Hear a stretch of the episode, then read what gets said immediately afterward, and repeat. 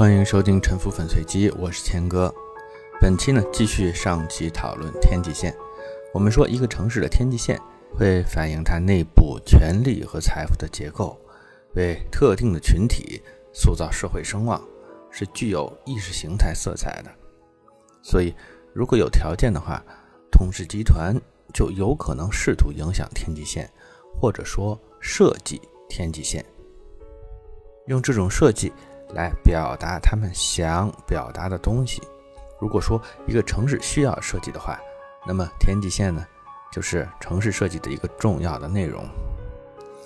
早期城市的塔楼被领主呢用于宣示主权，用于震慑敌人，并引导群众服从劳动纪律。寺庙修建高塔来强化信徒的信仰，造塔是宗教团体热衷的活动。这些实际上就是城市设计。这种城市设计呢，它专注于建设权力和观念的纪念碑，但是呢，一般不会主动的对广阔世界里的其他的建筑活动进行干预。如上期所说，纽约的市政厅也曾经盖得很高，也曾经想突出自己，但是呢，由于它没有去压制其他的高层建筑的活动，所以。市政厅的突出只是取得了短暂的成功，很快就被其他的高层建筑淹没了。当然，它的失败不等于纽约的失败，是成功还是失败，要看你站在什么角度去看。对于一部分小政府的支持者而言，这种失败反而是纽约的成功。纽约政府没有对天际线的通盘管理，是因为它其实没有什么想要表达的。可以认为它是一个比较典型的服务型的政府。下面呢，我们稍微浏览一下天际线的控制在世界各地的情况。我们先看一下日本，在日本，限制建筑高度的立法是存在的，但是呢，它主要是为了协调社区内部的关系，而不是为了满足做城市设计的冲动的。东京的高层建筑经常是和一户建城中村区域相混杂的，但是，一般一户建区域里的高层建筑呢不会集中，而是零零星星的分布。在这些区域，高层建筑的建设活动，它的主要的障碍就是邻里协调，协调成本过大的区域里呢，就不容易批准高层建筑。在东京呢，我们不太能够看到天际线设计的迹象。按照在中国常常听说的一些说法呢，故宫附近。不应该盖高楼吧，那样会破坏古都风貌的。但是呢，在东京超高层建筑最多最密集的区域，恰恰就是和皇宫直接相邻的丸之内区域。丸之内字面上看，大家就知道它就是城墙以内的核心区域。之所以会在这里形成连片的超高层商务区，是因为这里从前是江户时代的诸侯的宅地，在东京市区有若干这种大地产。明治维新时代被收为国有，后来呢，一般作为公园、大学、铁路、军队或者其他大机构的用地。这些地块由于所有者比较单一，没有什么邻居的限制，其中的一部分呢就变成了高层建筑区，比如新宿西、西流、中城这些地方。另外呢，东京湾内有一些填海造地，比如台场、晴海。这些地方的建设活动呢，也制约比较少，形成了不少的高层建筑和形式更加自由的建筑。所以呢，东京的原则就是，可以不限制的地方就不加以限制。对天际线是没有实质性的设计的。和纽约、东京相反，美国首都华盛顿当局则成功的广泛的控制了建筑行为，给私有土地上的建筑高度设置了上限。这些上限呢，因位置而异，从二十七米到三十九米不等，所以华盛顿特区的建筑可以说是比较矮的。这些限制也给特区的经济发展造成了一些制约。世界五百强的全球总部在华盛顿大都市区的有接近二十家，其中呢，选择在特区内的只有两家，其余的十几家都围绕在 DC 的近郊。也就是弗吉尼亚州和马里兰州的管辖区域，这样呢就形成了商务区包围首都发展，而首都内的商务区却半死不活的局面，出现了在 DC 的市中心、国家的心脏、眺望高楼林立的郊区的奇景。这种局面呢，也不完全是因为限高，也有几个地区财税政策和人口结构的关系。但是呢，限高它是一个反映特区政治生态特殊性的一个比较好的侧面。特区的特殊性就是。它和美国其他的所有的州不同，它不实行完整的地方自治和民主制度。美国每个州除两名联邦参议员，而特区没有。此外呢，特区选举一名众议员代表，但是呢，他在国会没有投票权。在美国国会有专门的委员会负责管理特区事务，但是呢，他们不是特区居民选的。在一九七二年之前，甚至特区的市长和执政机构也不是居民选的，而是总统指定的。所以呢，D.C. 从它的法律制度和定位上，就不是一个民主的城市，它服务于联邦政府，而不是服务于当地民众的。有一种说法说，D.C. 的限高政策是为了突出国会大厦的塔顶。这个说法呢，其实是没有资料证实的。有来源的证据认为呢，限高是19世纪后期钢结构刚刚出现的时候，出于消防和结构安全方面的顾虑而制定的。理由呢是不知道钢结构是否可靠。另外呢，消防队认为他们没有把握去扑灭十几层以上的楼房的火灾。从表面证据上看，原因是这样的，但是。别的美国城市的居民和消防队难道就没有类似的担心吗？为什么别的城市没有形成一样的制度呢？第一，D.C. 的限高制度在客观上就有利于保持国会大厦和其他爱国主义纪念碑的突出地位。第二，D.C. 是国会统治而非乡土自治的地区。仅就这两点看，保持类似欧洲式的帝都的风格，突出联邦纪念碑。就是 D.C. 的建筑限高政策，它能够长期持续的、真实的、隐形的动机，是这种动机支配和默许着天际线控制政策的长期生存。当然，这种风格经过了一段时间的沉淀，就形成了一种在美国有吸引力的独特的城市环境，得到了公众的珍惜，取得了受保护的地位。因此呢，我把华盛顿的天际线。归入人为设计的天际线之列，从设计的角度上呢来说呢，也是颇为成功的。但是呢，这个讲座它不是介绍设计手法的，所以呢，我暂时不展开讨论。熟悉华盛顿的人呢，很容易把它的城市天际线和欧洲城市联系到一起。欧洲大陆的多数的城市确实没有发达的高层建筑，经常被认为欧洲城市有非常严格的限高政策。但是呢。这只是一个过于简单的说法。我们要注意，欧洲具有非常分散和多元的政治结构，不存在一个统一的城市管理，也没有一刀切的政策。城市间的政策是彼此孤立，不可能都如何如何。欧洲的超高层建筑为什么少？我想主要还是要从经济的角度去观察。其一。欧洲从1914年到1945年经历了战争和衰退，经济到1950年之后才稍微恢复，而这个时间段就是超高层建筑第一波崛起的时间窗口。也就是说，欧洲没有赶上追赶时髦的机会，等到他有经济动机去修建超高层建筑的时候呢，这个事物已经进入了冷静期。其二，更关键的，超高层建筑在世界上绝大部分地区的经济边际效益是负数。简单的说呢，就是超高层建筑它的结构成本高，平面效率低，建设周期长，资金负担大，在多数的地方都是赔钱的。建超高层建筑呢，无非是要达到一个比较高的容积率，来实现土地的高效利用。但是呢，要做到这一点。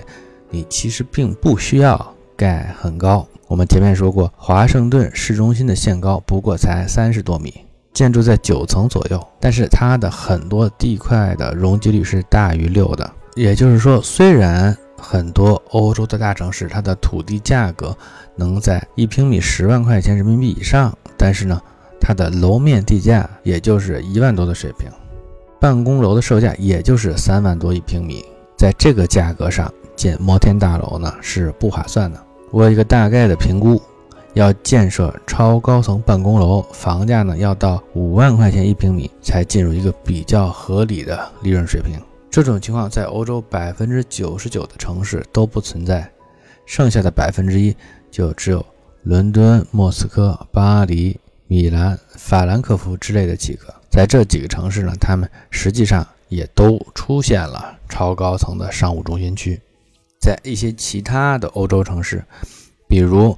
像慕尼黑、巴塞罗那、马赛之类的城市呢，有一个现象，就是他们每个城市里都有那么一两座比较突兀的高楼。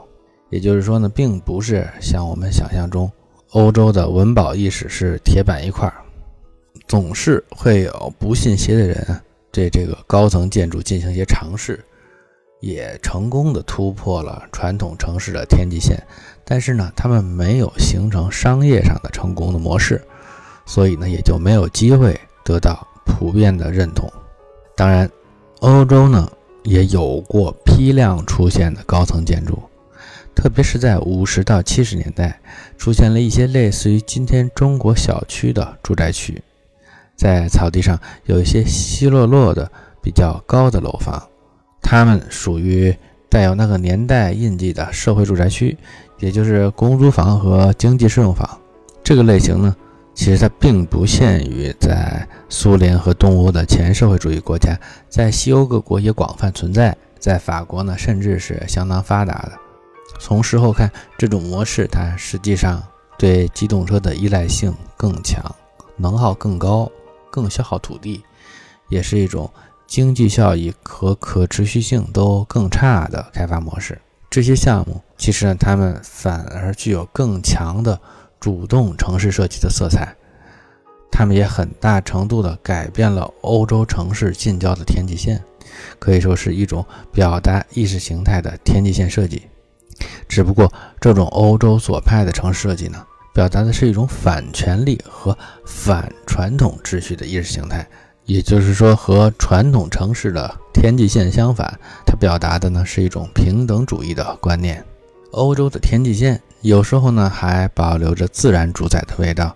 我印象非常深刻的是，英国巴斯的天际线上有一棵巨树，在一两公里之外也非常的突出，但是它其实是一个人造景观，是一处两百六十多年历史的环岛上的一片。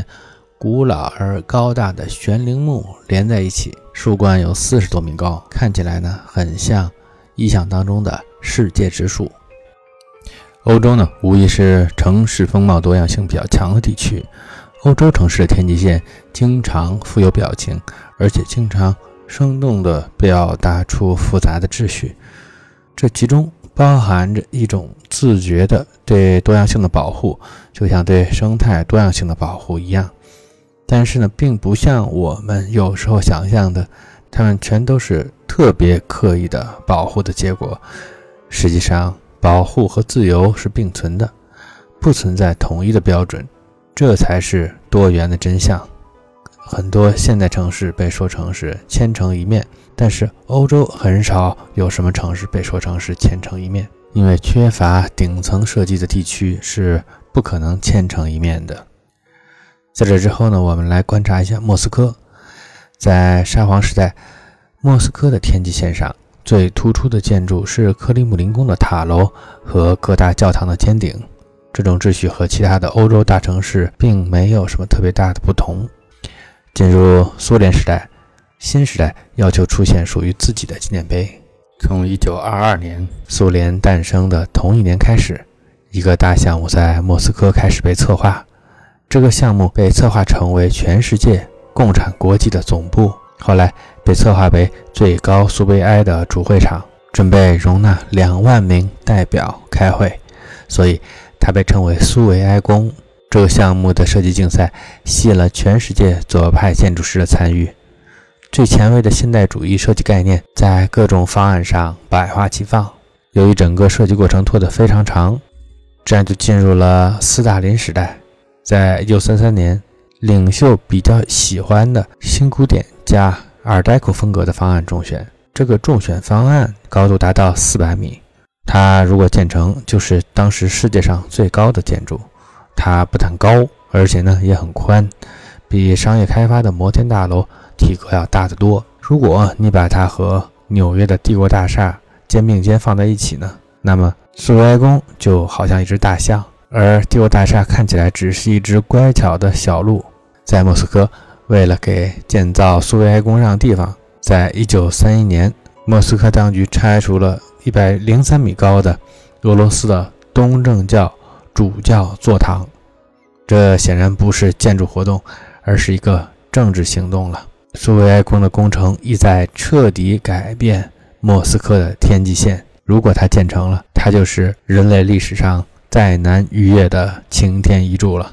在方案中，这座建筑的总重是一百五十万吨，需要消耗三十五万吨的钢材。这样大的消耗，即便对于像苏联这样的大国，也是非常重大的项目，推进缓慢。到一九四一年，钢结构已经冒出地面，大概五六十米高。这时候，苏德战争爆发了，苏维埃宫的建设被战争打断，为他准备的钢材被挪用去修铁路。后来，甚至已经建成的钢结构也被拆除，这些材料被用于修建桥梁。到战后，苏联的资源得以扩充，但是呢？斯大林的兴趣转移到了另外一些项目上，苏维埃宫进度缓慢。到1952年，斯大林死后，苏维埃宫直接被下马，地基坑呢被改造成了世界上最大的露天游泳池。苏维埃宫下马了，但是斯大林生前得以完成了被称为“七姐妹”的七座规模略小于苏维埃宫的摩天大楼。它们其实也都是规模巨大、鹤立鸡群，高度呢在一百三十四米到两百四十米之间。它们长期占据着欧洲最高的大厦的排行榜，其风格和大家熟悉的北京展览馆或者上海展览馆相同，在建筑史上被列为俄式巴洛克加哥特风格。它们的特征非常鲜明，尖尖的塔顶非常醒目。他们完全重塑了莫斯科的天际线，统治莫斯科的天际线五十年，到今天依然如此。他们是如此的高大醒目，以至于在莫斯科市中心任何一个开阔的地方都能看到这七座建筑当中的至少两三座。也就是说，他们非常彻底地实现了超高层建筑在天际线上的地标作用。也可以说是人类城市设计历史上的一座奇峰。